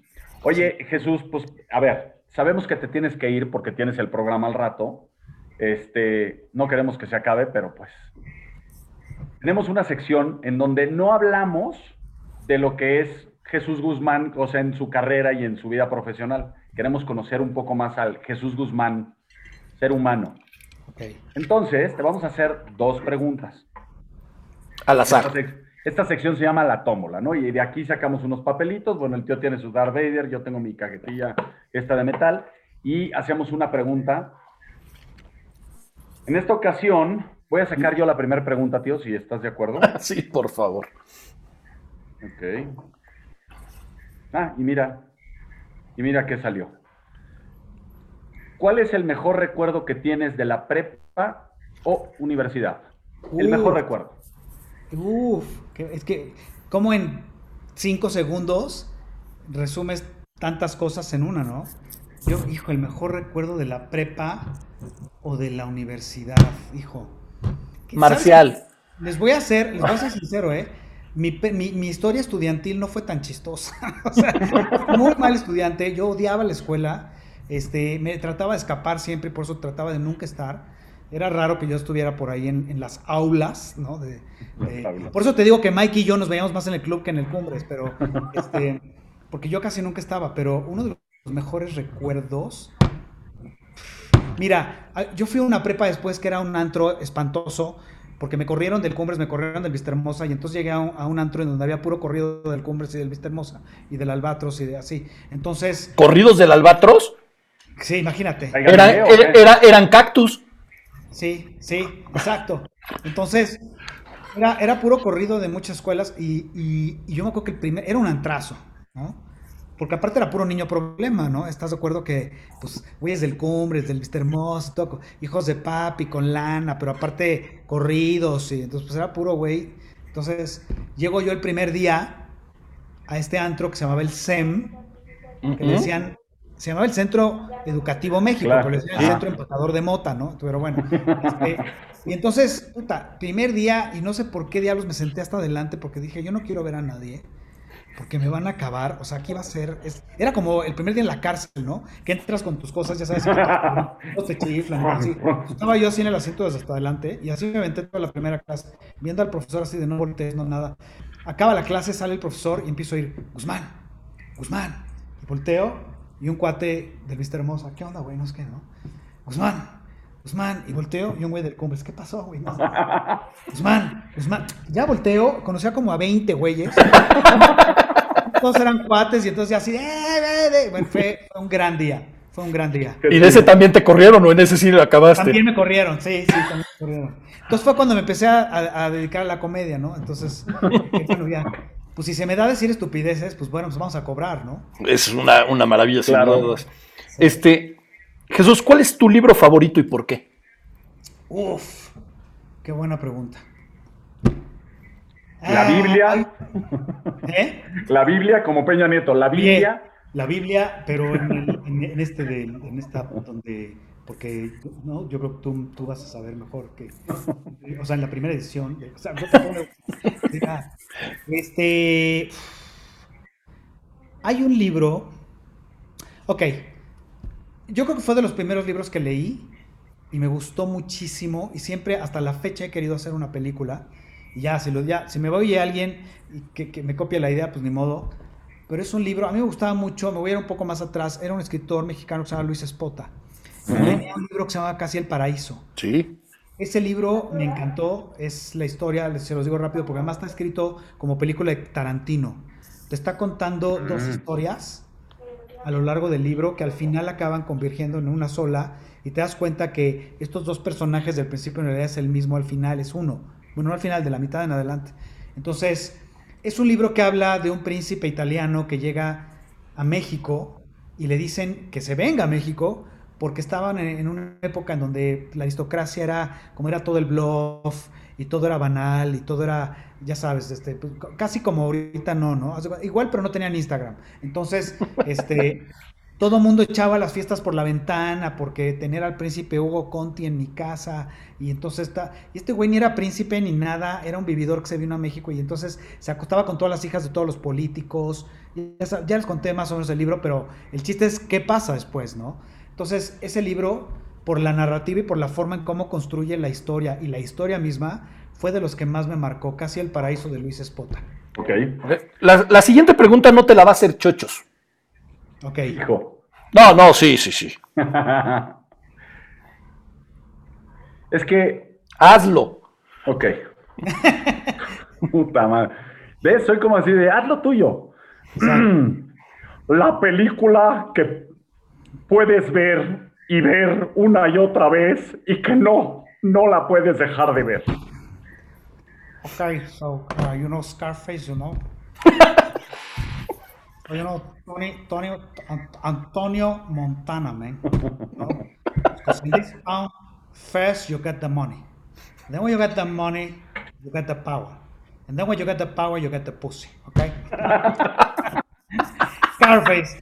Yo creo que Scarface y El Padrino serían esas dos. Claro, porque cabe mencionar que a quien no ha visto, a quien ha osado no ver eh, a Jesús Guzmán, yo creo que una de sus mejores este, interpretaciones e imitaciones son Al Pacino y Robert De Niro, sin lugar, sin lugar a dudas. Soy muy fan. Y la del Papa, la de Juan Pablo II.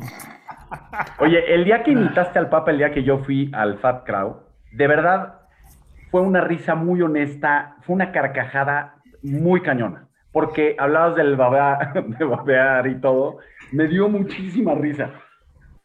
Todo surgió porque este, estando yo trabajando en Argos con Epigmenio Ibarra, ya pagué mis culpas, este, en un evento público hicimos un había un evento para vendedores, quería vender este, bueno, había como patrocinadores y todo. Entonces, había un break para decir, vámonos a tomar café, ¿no? Era como el break y necesitábamos algo que dijera en video, vamos a tomar café. Y a mí se me ocurrió, había un puppet increíble del Papa, que era impresionante porque era la cara del Papa como viejito y encorvado y todo. Entonces, en ese momento se nos ocurrió y saqué al puppet, pero yo estaba, lo estábamos haciendo en vivo, aparte, estaba aquí la cámara y ellos lo estaban viendo acá en el salón de convenciones de aquí al lado. Y entonces así, grandote, y entonces yo empecé con el puppet este, a decir entonces, este, tenía como que un librito en las manos, entonces yo lo que hacía era que el Papa estaba leyendo, entonces decía, al propietario de un suru, placa 527, favor de salir a mover. Bueno, era, o sea, la gente lloraba y todo eso, ya salía el creo de vamos a tomar un café, ¿no? Y de ahí salió la idea de hacerlo en el show. Es enorme, es enorme la del papá. Oye, ahorita, ahorita que te haga la siguiente pregunta, antes nos, nos preguntan, eh, ¿quién es tu comediante favorito? Hacia el- hoy en día, no de los, de los viejos, de hoy. Larry David.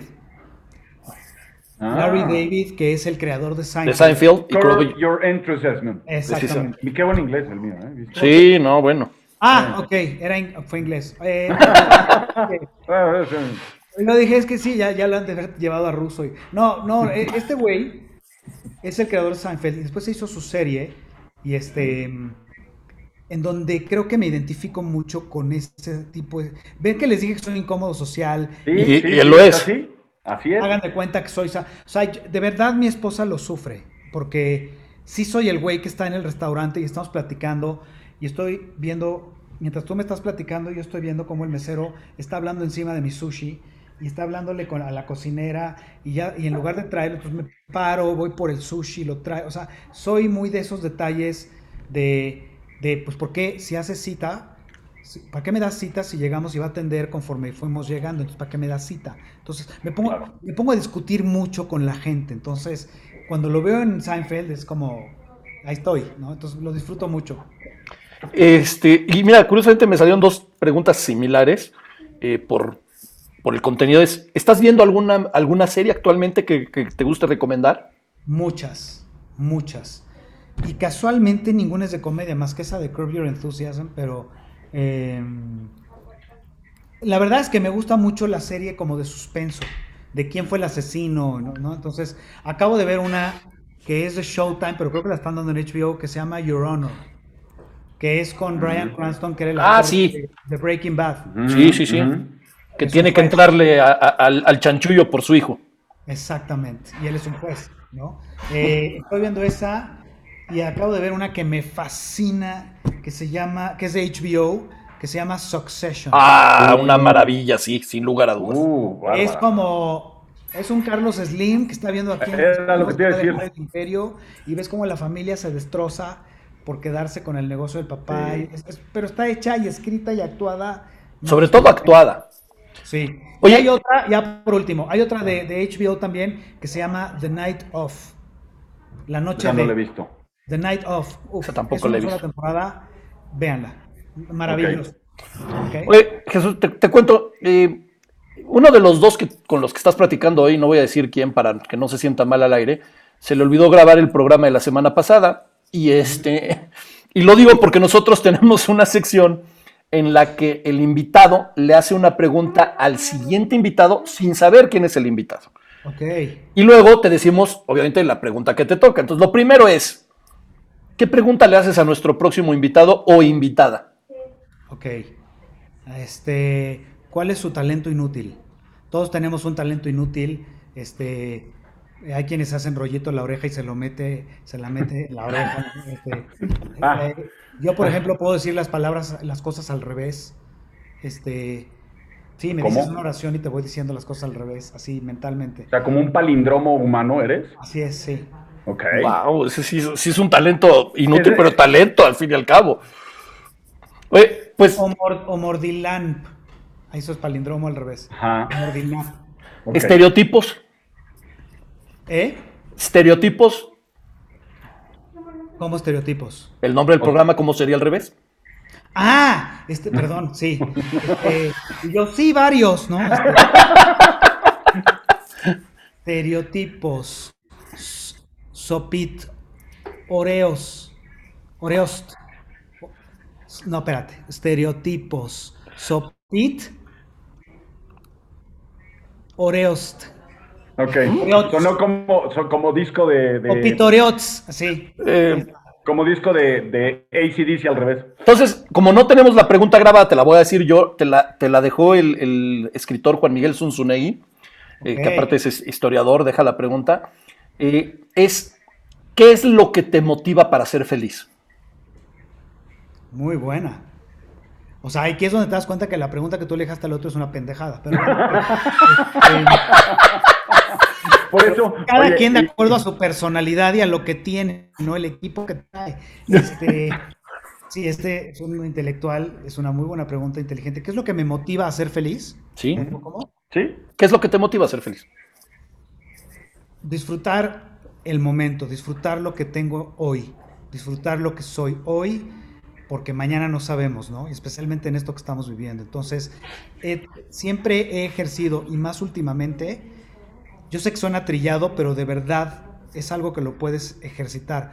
Trato de disfrutar cada momento de cada cosa que hago. Si salgo a comer, disfruto mucho la comida, disfruto la compañía, disfruto una buena plática, disfruto las risas.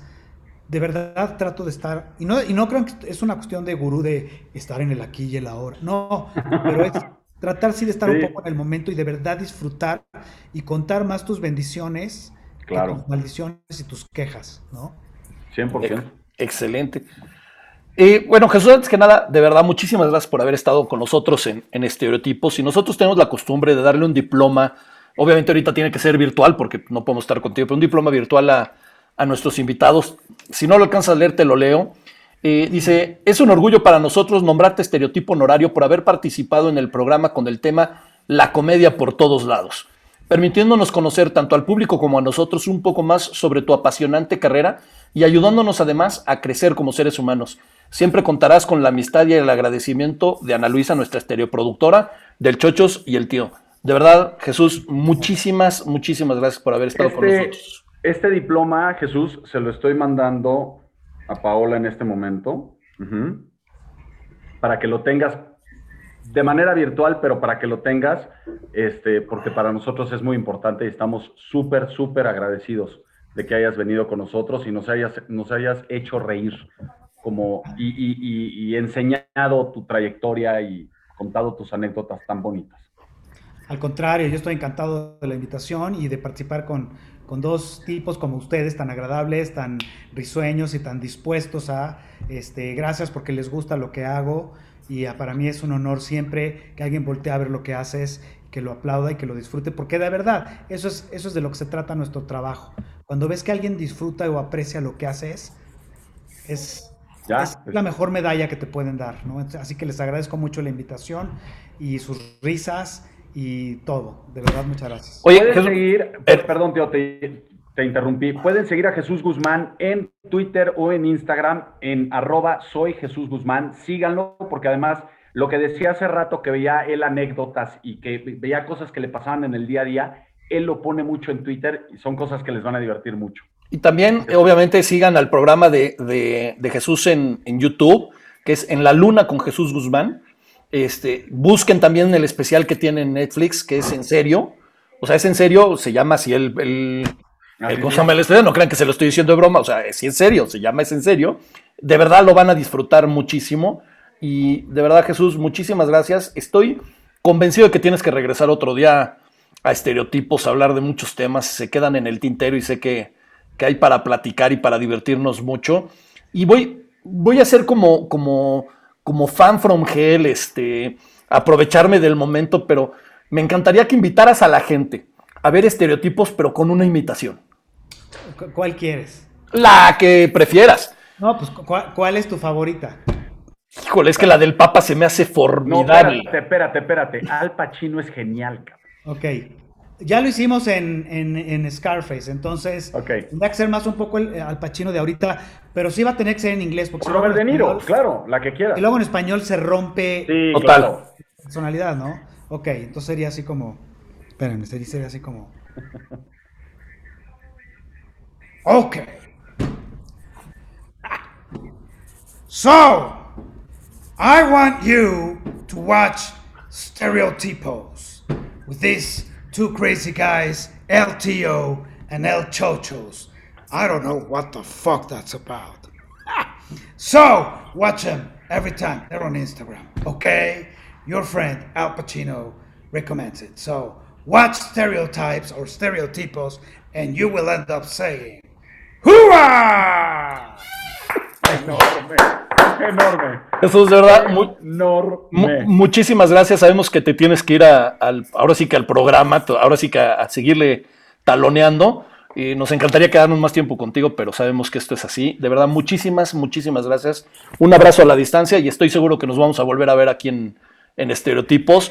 Muchísima gente te manda felicitaciones y todo. Ahí luego si no tienes nada mejor que hacer que checar los comentarios del programa, se queda, se queda grabado en, en Facebook. Y también te vamos a hacer llegar la liga de, de YouTube y de, de Spotify para que puedas hacer con él lo que quieras. Sí, esos de los comentarios son mis tías, les di una lana para que estuvieran escribiendo, mandando corazones y, y preguntas y cosas. Pues, pues mira, entre ellas, Ja- tu tía Jazmín Hernández dijo extraordinario. O sea que está bien. Mi tía es un poco ciega, pero es linda. Es muy buena onda. Sí. ¿Eh? Ok. Tiene gases también, tiene un problema de gases. Pero bueno, señores, muchísimas gracias. Gracias a ti, Jesús. Y de verdad, nos vemos la próxima. Claro que sí. Gracias, Jesús. Un abrazo. Bueno, Bye. Bye. Qué gran tipo, qué barbaridad. Gran tip, gran tip. Y Híjole. vamos a cerrar ahora el programa, además, todo, todo por arriba, o sea, como debe de ser, porque ahora entra No con nosotros nuestra estereoproductora, Ana Luisa. Así es. Ahí está, girando. Ay, Ana, Ana, y con, y Ana, con el volumen alto lo entra ella con No, todo arriba, te digo. le Entró todo arriba, o sea, el volumen arriba, todo arriba. ¿Cómo estás, estereoproductora?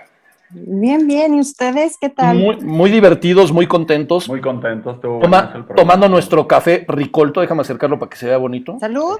Yo también. Salud. Chócalas. Chócalas. Chócalas.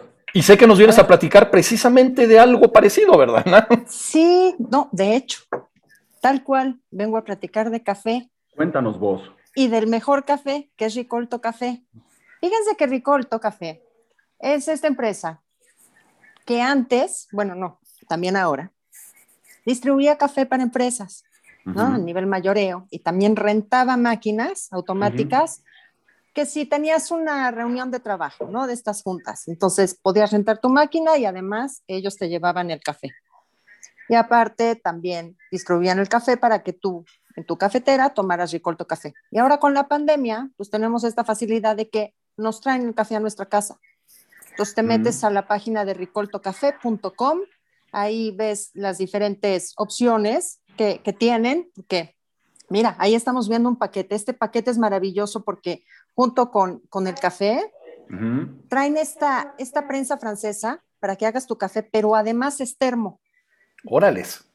Entonces, si tú eres muy cafetero, haces tu café Eso está y te buenísimo. llevas tu termo. Se me hace maravilloso. Buena Ese idea. paquete se me hace maravilloso. Además de que venden el café también por kilo. Hay en grano, hay molido, que si tienes la cosecha de Chiapas, la de Veracruz, también hay con sabor a canela, este, y a la puerta de tu casa. El servicio es maravilloso, se me hace un servicio impecable, porque viene un chofer en su Uber, te entrega, te entrega el café. Sí, dime, tío. Eh, nada más para que la gente no se le vaya, aunque voy a poner aquí el, el nombre para que vean cómo se escribe Ricolto. Nos decías que la página es ricoltocafé.com.mx. Punto com, punto MX. Correcto. ricoltocafé.com.mx y ya me están pidiendo, por ejemplo, ya me están diciendo, chochos, yo quiero café, en, pero en, en- me están mandando un mensaje de WhatsApp. Sofía, no sabes qué buen café, de verdad. Nosotros La verdad es muy bueno. nos, nos hicieron favor de mandarnos unas eh, muestras de este café y de verdad está muy, muy bueno, hecho por eh, agricultores y personas eh, cafetaleros mexicanos. Está buenazo. Mira, Juan, Ca- recomendamos. Juan Carlos Medina nos está diciendo, yo tengo una de esas prensas francesas de termo y es una maravilla. Me Vamos, a, imagino, va- vamos a- a volver a poner la, la imagen, o sea, puedes pedir el café en kilo y aparte la, la prensa, o sea, te las, te las Sí. mandan todas a, tu, a la comodidad de tu casa.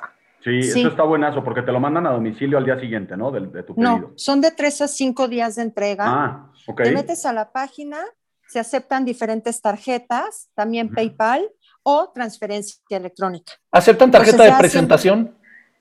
Esa No, creo que no. No creo. No creo. No, pero, pero aparte, si mal no recuerdo, Ana, y corrígeme, en la página también hay para que lo hagas vía WhatsApp. O sea, puedas hacer la Sí. solicitud por WhatsApp y comunicarte Sí. con ellos, ¿no?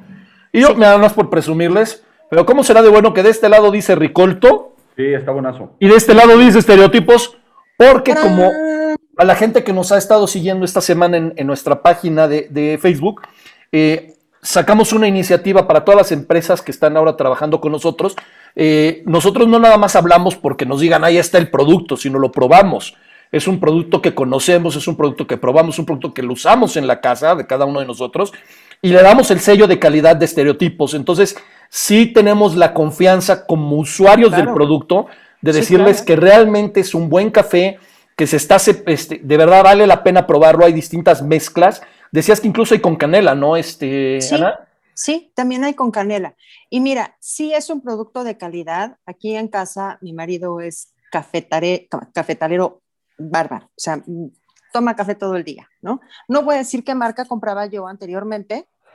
Pero era mala porque la buena es Ricolto. Pero ahora cambiamos a Ricolto y es el pedido que se hace. ¿Sabes a mí que me gusta del que yo estoy tomando ahorita? El molido es diferente al molido tradicional de cualquier café. O sea, es un molido como más, no sé cómo llamarlo, porque no sé, no, sé, es, es como no es como polvo. Sino Exactamente, no es polvo. No es, el, polvo, está muy, muy bueno, me gustó la verdad. Te voy a decir cuál es la ventaja, chochos. La ventaja también es que sí tienen como una atención personalizada. Sí. Me estaba comentando Angélica que además, por decirte, no te gusta el café tan oscuro, ¿no? Hay la opción de que te dice, a ver, ¿cuál es el grado de, ajá, cuál es el grado de, si te gusta fuerte, no tanto, etcétera? Sí. Y están preguntando que de, Veracruz o el de hay, Chiapas? hay de Veracruz. Este, este, según yo, es de Veracruz, está re bueno. Aparte, a mí hay algo que me pasa con, el café, me encanta olerlo. El olor. Sí, o sea, yo podría ser cocainómano de café. Entonces puedo estar así todavía. Pero, hijo, sí huele que bueno, se, de verdad, huele, huele que alimenta. Desde el momento que se está haciendo en la cafetera, no sé si les pasa que hay olor a café que dices, ¿qué están haciendo? estoy haciéndome mi café y es así. Este huele rico. Este no, huele bien. Pregunta Ana María, ¿hay descafeinado? Sí. Sí.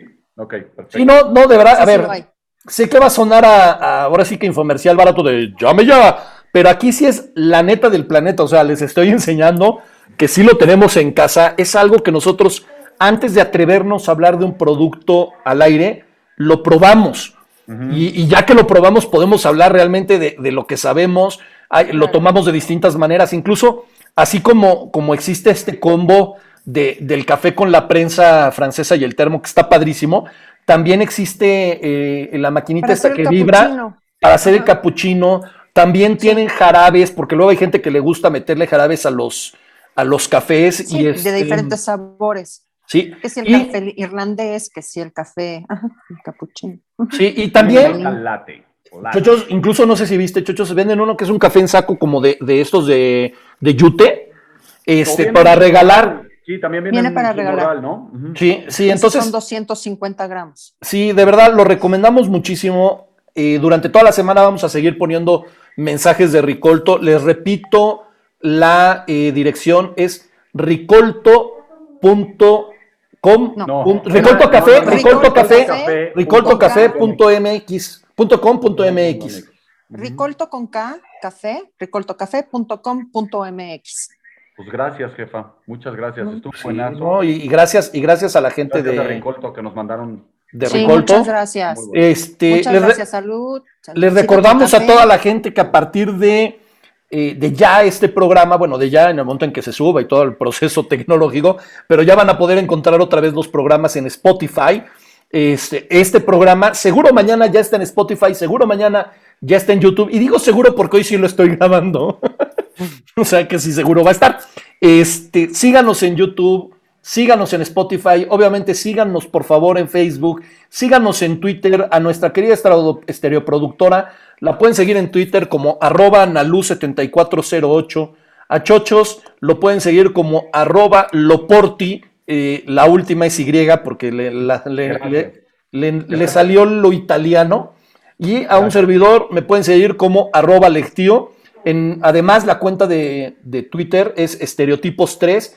En Instagram también nos encuentran como estereotipos3. O sea, no hay manera de que no nos encuentren. y ahora en estereotipos en Spotify. Y ahora estereotipos en Spotify. Vean los comentarios, digo, vean los, los posts que ponemos, comenten, participen. Acuérdense que todos somos estereotipos. Y Ana, ya que estás aquí como nuestra querida estereoproductora que eres, presúmenos ¿quién viene la próxima semana? La próxima, tenemos, la próxima tenemos. La próxima semana tenemos a Beatriz Collas, quien es socia de una muy querida amiga, que tiene una empresa llamada Alimetría. ¿Y esto de qué va? Es lo que quiero que me digas, porque a mí me da miedo ese Pensé tema. ibas- No, yo sí sé que es, pero es que es un cinismo si yo lo digo. O sea, lo puedes decir chochos, lo puedes decir tú, que lo diga yo es el cinismo máximo.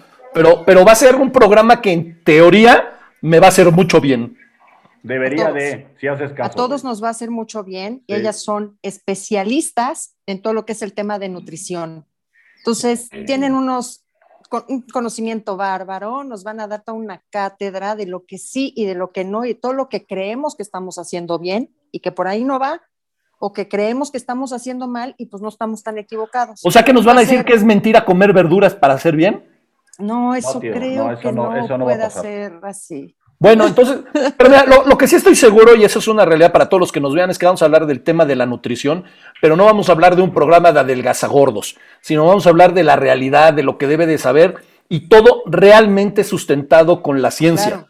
No, no con gente Claro. ahí que se hizo, quién sabe de qué forma para, para adelgazar gente, ¿no? Sino es conocimiento, es sobre todo un cambio en los hábitos y para mejorar la vida, ¿no? Al final y al cabo.